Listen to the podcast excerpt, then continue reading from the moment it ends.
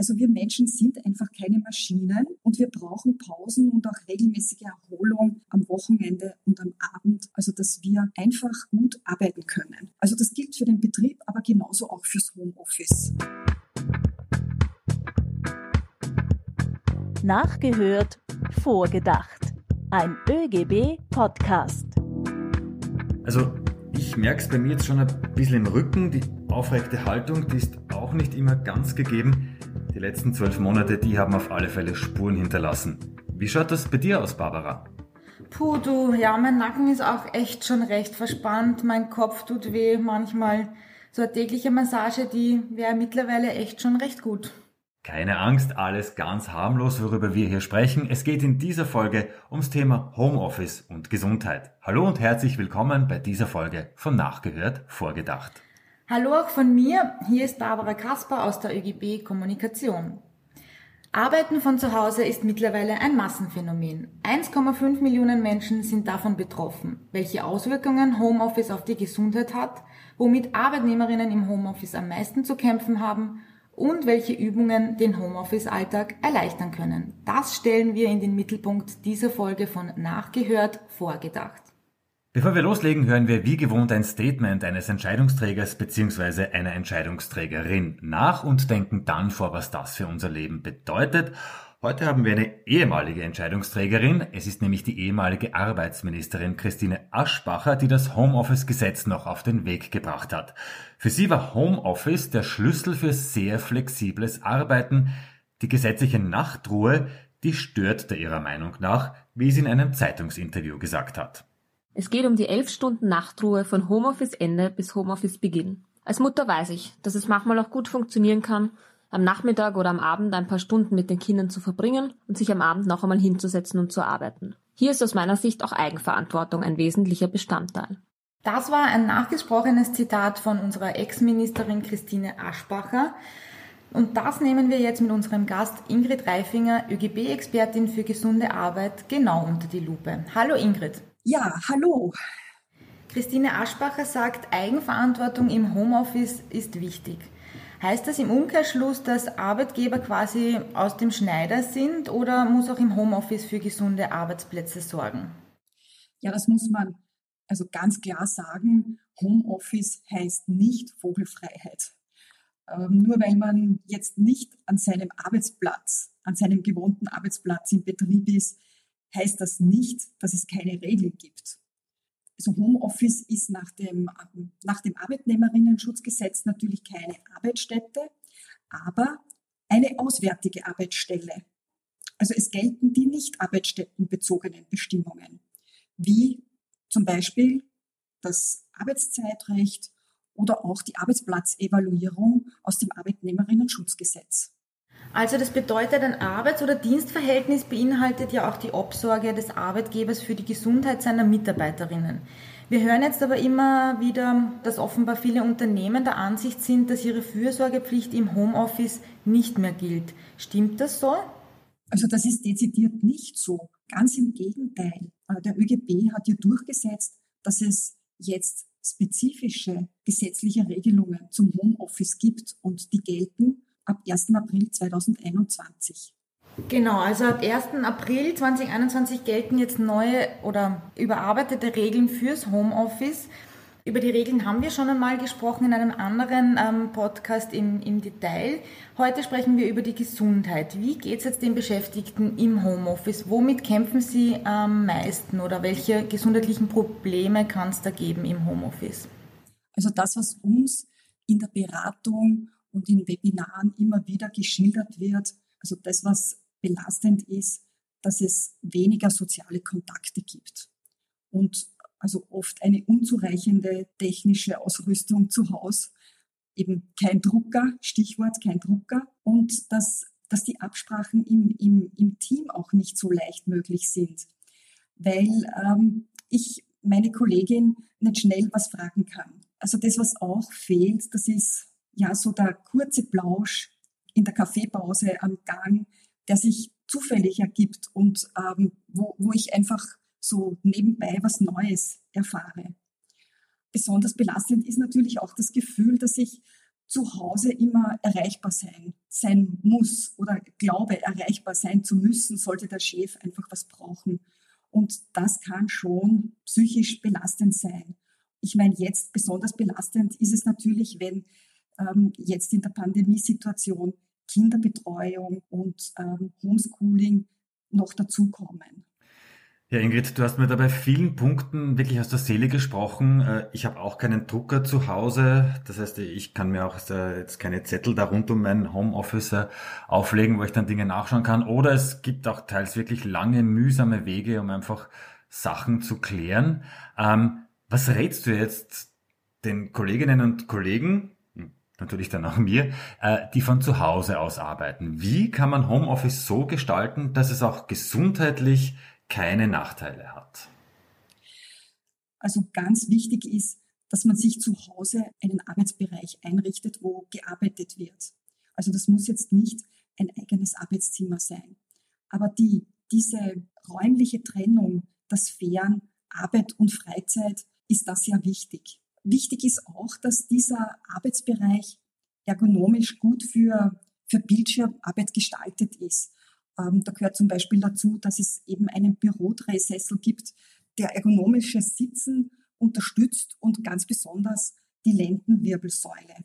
Und ein anderer Punkt ist, also dass es definierte Arbeitszeiten gibt mit klarem Beginn und, und Ende. Und ja, das Einhalten von Pausen und regelmäßige Erholung ist natürlich auch im Homeoffice, genauso wie im Betrieb, einfach ganz, ganz was Wichtiges, weil das der Schlüssel für produktives Arbeiten ist.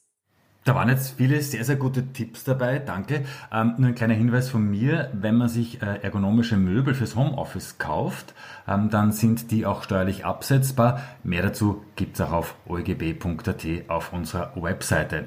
Ähm, ich würde jetzt gerne noch einmal zurückkommen auf die Situation, wie es den Kolleginnen und Kollegen geht. Äh, auch das kenne ich aus meiner Situation.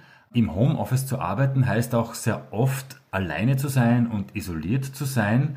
Umfragen zeigen uns auch, dass Menschen im Homeoffice sehr oft angeben, dass sie ihre Kolleginnen und Kollegen stark vermissen. Wie wirkt sich das jetzt auf die Gesundheit aus? Ja, das ist ein guter Punkt, den du angesprochen hast, Peter. Denn, also, ich meine, wir Menschen sind einfach soziale Wesen. Und, und, und das Bedürfnis nach eingebunden sein und in ein soziales Gefüge und auch nach sozialem Kontakt ist einfach ein Grundbedürfnis von Menschen. Und das gilt natürlich auch ganz genauso für die Arbeit. Und äh, das Vollzeit-Homeoffice, also wo man nur von zu Hause arbeitet, kommt diesem Bedürfnis sicher nicht entgegen. Ähm, da stellt sich bald dann so ein Gefühl der Isolation ein und abgeschnitten zu sein vom Informationsfluss im Betrieb und das fördert die Gesundheit sicher nicht, ja. Und es kommt noch ein Punkt dazu, so nach dem Motto aus dem Augen, aus dem Sinn. Auch Betriebsräte tun sich das sehr viel schwerer, zu diesen Kollegen und Kolleginnen auch den Kontakt zu halten. Und deshalb ist eben unsere Empfehlung, nur ein bis zwei Tage pro Woche im Homeoffice zu arbeiten. Ja, auch ich kann das gut nachvollziehen. Also im Dauerlockdown, wie das gerade zu Beginn der Corona-Krise war, das ist ähm, nicht so ideal, habe ich auch nicht so empfunden. Wenn ich dich jetzt aber richtig verstehe, heißt das im Umkehrschluss ja auch, dass ähm, soziale Kontakte Arbeitnehmerinnen durchaus gesünder machen. Sind sie dann auch eine Quelle für Motivation und Arbeitszufriedenheit für die Arbeitnehmerinnen? Ja, genau so ist es.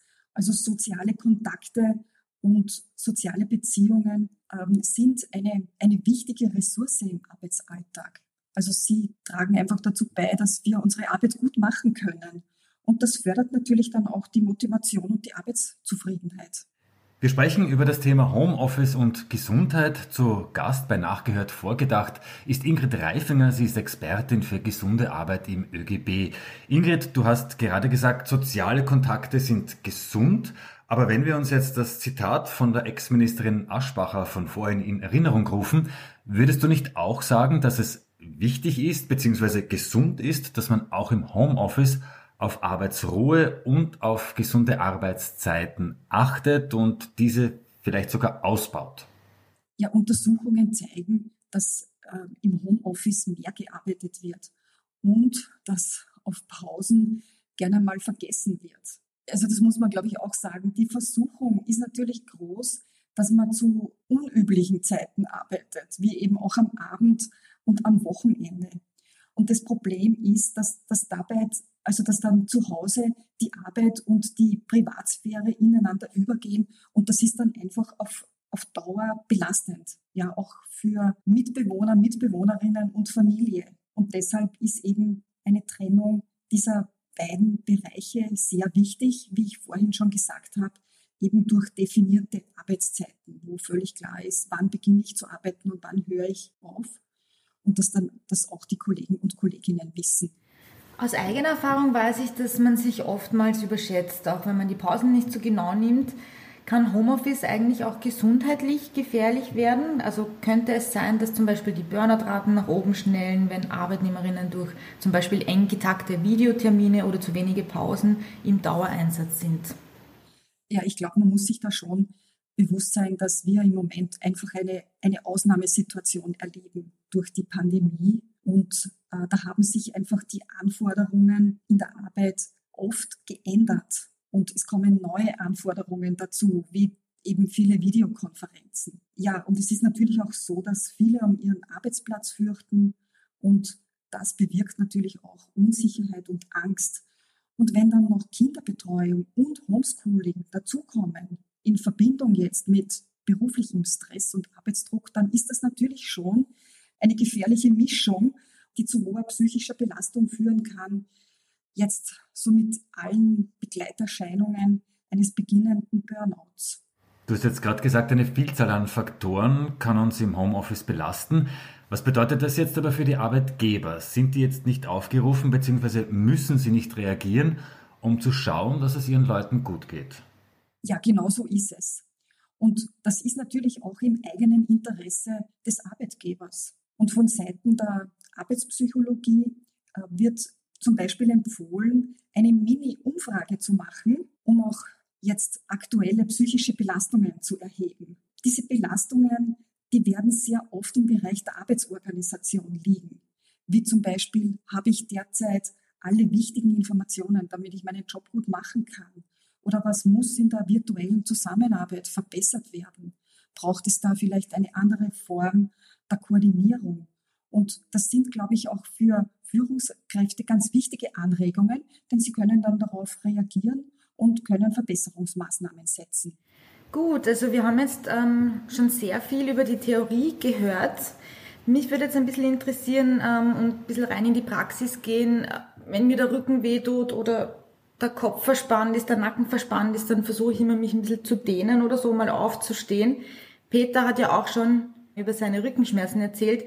Gibt es da irgendwie spezielle Übungen, Ingrid, die du uns so leicht erklären kannst, die man zwischendurch ganz easy machen kann auf seinem Homeoffice-Arbeitsplatz? Ja, sehr gern. Also ich würde euch gern äh, zwei Übungen anleiten, also nicht zeigen, aber anleiten, die man im Sitzen zwischendurch machen kann. Die erste Übung heißt Äpfel pflücken. Vielleicht kennen sie eh manche. Wir heben die Arme und strecken sie über den Kopf hoch hinauf. Und wir versuchen jetzt einmal rechts und einmal links ganz hoch oben die schönsten Äpfel zu erwischen und zu pflücken. Und es ist wichtig, dass man bei diesen Übungen ganz ruhig weiteratmet. Und ja, die sollen so 10 bis 15 Sekunden soll das dauern. Also das wäre die erste Übung. Und dann bei der zweiten Übung, also wir sitzen aufrecht, das Kinn weist leicht zur Brust, also da wird der Nacken dann ganz lang und dann falten wir die Hände vor dem Brustbein und pressen sie fest gegeneinander. Und wichtig ist eben auch, dass wir aufs Atmen dabei nicht vergessen und die Schultern sollten nicht hochgezogen werden. Ja, und die Spannung spürt man dann bis in den, bis in den Nacken und dann noch 10 bis 15 Sekunden wieder loslassen. Da fühlt man sich dann gleich ein bisschen frischer und lebendiger. Auf alle Fälle, also ich habe jetzt auch schon einen ganzen Apfelkorb quasi äh, gebrockt. Danke für diese coolen Übungen, Ingrid, äh, welche ab sofort in meinen Arbeitsalltag im Homeoffice gerne einbauen. Wenn wir noch bei dieser medizinischen Seite bleiben. Ähm, ich mache jetzt diese Übungen für mich alleine zu Hause, aber sollten zum Beispiel jetzt auch, wie es ja in vielen Betrieben immer wieder ist, sollten jetzt auch Arbeitsmediziner oder Arbeitsmedizinerinnen bei den Beschäftigten zu Hause vorbeischauen, dass, dass, dass die checken, ob da eh alles passt? Nein, also die Privatwohnung ist privat und das soll auch in Zukunft so bleiben. Aber es gibt trotzdem die Möglichkeit, eine Arbeitsplatzevaluierung durchzuführen nämlich nicht im Homeoffice, sondern eine Arbeitsplatzevaluierung des Office. Das würde dann so ablaufen, dass Arbeitgeber und Arbeitnehmer im Betrieb gemeinsam eine Checkliste oder einen Leitfaden durchgehen, also wo die Anforderungen ans Homeoffice formuliert sind. Und das ist dann auch der Zeitpunkt, also wo dann entschieden wird, welche notwendigen Arbeitsmittel brauche ich, wie zum Beispiel ein Vorlagenhalter oder auch ein Headset. Ja, das hängt dann einfach von der Tätigkeit ab. Und die Arbeitsmediziner und Arbeitsmedizinerinnen, Sicherheitsfachkräfte, also können diesen Prozess der Arbeitsplatzevaluierung des Homeoffice aus dem Betrieb sicher sehr gut unterstützen. Und diese Checkliste, die kann ich mir zum Beispiel auch beim ÖGB besorgen. Ja, es gibt zum Beispiel einen sehr gelungenen Leitfaden der AUVA, der heißt äh, Telearbeitsplätze der ist erschienen in der Reihe Merkblatt. Also den, den kann ich sehr empfehlen. Und natürlich haben auch wir auf unserer Gesundheitsseite von ÖGB und AK äh, www.gesundearbeit.at äh, viele Unterlagen und Informationen zum Thema Homeoffice. Super, da gibt es also beste Unterstützung für die Arbeitnehmerinnen. Ingrid, ich hätte jetzt eine Frage. Wir haben jetzt viel gesprochen, aber wenn du jetzt drei wichtige Punkte für Arbeitnehmerinnen und Arbeitnehmer herausstreichen müsstest, damit diese gesundheitlich gut durchs Homeoffice kommen, welche drei Punkte wären das? Ja, also da würde ich jetzt einmal diesen eigenen Arbeitsbereich nennen, äh, wo, glaube ich, einfach wichtig ist, dass man dann nach der Arbeit auch die Sachen wegräumt, zusammenräumt, dass man dann auch seiner Psyche signalisiert, so, jetzt ist wirklich Freizeit angesagt. Dann das Zweite ist natürlich, dass man diesen Arbeitsbereich ergonomisch für Bildschirmarbeit gut gestaltet. Also dass der Bildschirm gut aufgestellt ist, dass es nicht zu Spiegelungen und Reflexionen kommt und eben den Bürodrehsessel, den ich schon angesprochen habe, der für ergonomisches Sitzen einfach wichtig ist, also dass es da nicht zu Muskel- und Skeletterkrankungen kommt. Und äh, der dritte Bereich, das sind diese definierten Arbeitszeiten im Homeoffice. Und Pausen möchte ich noch ansprechen. Also wir Menschen sind einfach keine Maschinen und wir brauchen Pausen und auch regelmäßige Erholung am Wochenende und am Abend, also dass wir einfach gut arbeiten können. Also das gilt für den Betrieb, aber genauso auch fürs Homeoffice. Ja, vielen, vielen Dank, Ingrid, für diese ähm, wirklich super Tipps, die du uns ähm, heute in dieser Folge mitgegeben hast. Ich glaube, wir sind jetzt alle top vorbereitet noch ähm, für die nächste Zeit, die wir wahrscheinlich auch noch im Homeoffice länger verbringen werden. Wir hoffen natürlich, Corona wird irgendwann vorbei sein. Wahrscheinlich wird es einfach ein Teil unseres Alltags werden. Wie schaut's denn aus mit Homeoffice in der Zeit nach der Pandemie? Glaubst du, dass Homeoffice zum Berufsalltag dazugehören wird, Ingrid? Ja, also ich glaube schon, dass wir uns darauf einstellen müssen, dass es in diese Richtung geht. Allerdings wird es die Form von Homeoffice sein, wo man ein bis zwei Tage zu Hause arbeitet und drei bis vier Tage pro Woche im Büro. Denn ähm, das kommt einfach dem menschlichen Bedürfnis nach sozialem Kontakt sehr viel mehr entgegen. Ja, vielen herzlichen Dank, Ingrid, ähm, dass du unser Gast warst heute bei dieser Folge zum Thema Gesundheit und Homeoffice. Bevor wir dich aber entlassen, spielen wir auch mit dir noch unser ÖGB-Quiz. Die Männer sind zu schwach, um dieser schamlosen Preistreiberei ein Ende zu setzen. Unter diesem Slogan sind am 2. Oktober 1910 rund 350.000 Menschen, der Großteil davon waren Frauen, auf die Straße gegangen. Und zwar, um gegen diesen Preiswucher zu protestieren. Was glaubst du, um welches Produkt hat es sich gehandelt? Was könnte das gewesen sein? Was war zu teuer, dass Hunderttausende auf die Straße gegangen sind? Hast du eine Idee, Ingrid? Also mein Tipp wäre Brot. Ja, das geht schon in die richtige Richtung. Das wäre, glaube ich, auch mein Tipp gewesen. Es handelt sich auf jeden Fall um äh, ein Lebensmittel. Es ist allerdings nicht das Brot, sondern es ging um Fleisch. Also offensichtlich war den Menschen damals, vor allem den Frauen, das Fleisch zu teuer und deswegen haben sie sich organisiert und sind zu 350.000 auf die Straße gegangen. Auch diese Quizfrage, die haben wir wie immer von Marlise Mendel bekommen. Sie arbeitet im ÖGB-Archiv. Ganz herzlichen Dank dafür. Ganz herzlichen Dank aber auch an dich, Ingrid, dass du heute unser Gast gewesen bist. Ich hoffe, es hat dir ein bisschen Spaß gemacht. Danke für die Einladung und alles Gute noch. Das war nachgehört vorgedacht. Auch diese Folge haben wir Corona-bedingt via Internet aufgenommen. Bitte um Verständnis, falls die Qualität nicht immer ganz optimal war. Ihr findet uns auf alle Fälle auf allen gängigen Podcast-Apps, wo auch immer ihr uns hört. Bitte auf Abonnieren drücken und wir freuen uns auch über eine gute Bewertung. Lasst uns zudem wissen, was ihr über uns denkt. Feedback bitte per Mail an presse.ogb.at. Und wenn du die Gewerkschaftsbewegung weiter stärken willst, dann werde Gewerkschaftsmitglied. Alle Infos, wie du beitreten kannst, jetzt auf OLGB.at und in den Show Notes. Dort findet ihr übrigens auch einen Link zu einigen Übungen fürs Homeoffice. Und damit sagen wir bis zum nächsten Mal, wenn wieder nachgehört und mit einem Gast vorgedacht wird.